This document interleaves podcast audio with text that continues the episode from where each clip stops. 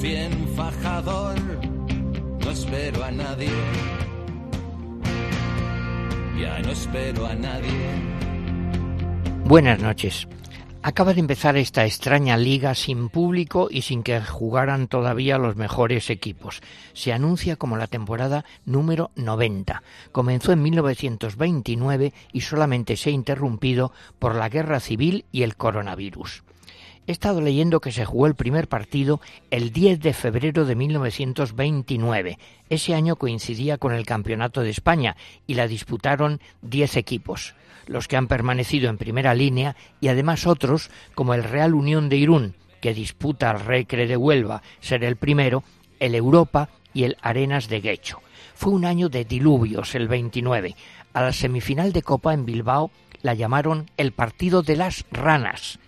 En la final en Valencia jugaron el Madrid y el Español y el campo estaba cubierto de barro. Lo vemos en las fotografías. Los espectadores apenas podían llegar al estadio con grandes dificultades, sorteando lagunas.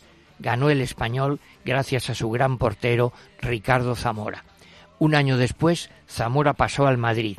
En el 31 le siguieron Ciriaco y Quincoces, completando una defensa que le dio grandes triunfos. El año que empezó la liga se jugaba con dos defensas, tres medios y cinco delanteros. En el Madrid el portero Cabo, los defensas Félix Quesada y Urquizu.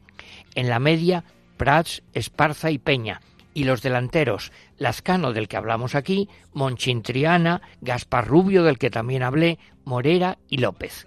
El Madrid empezó entonces con una serie de victorias, pero acabó ganando la liga el Barcelona por dos puntos todavía no había llegado a sus oficinas el burofax de Messi. El palmarés de la liga lo encabeza el Madrid con 34 victorias, el récord en la temporada 2011-2012, cuando marcó 121 goles y obtuvo 100 puntos. De aquel equipo quedan cinco jugadores: Marcelo, Nacho, Barán, Sergio Ramos y Benzema. Algunos no quieren recordar quién lo entrenó ese año.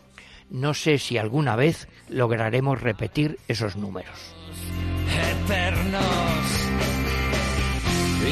tocan la música.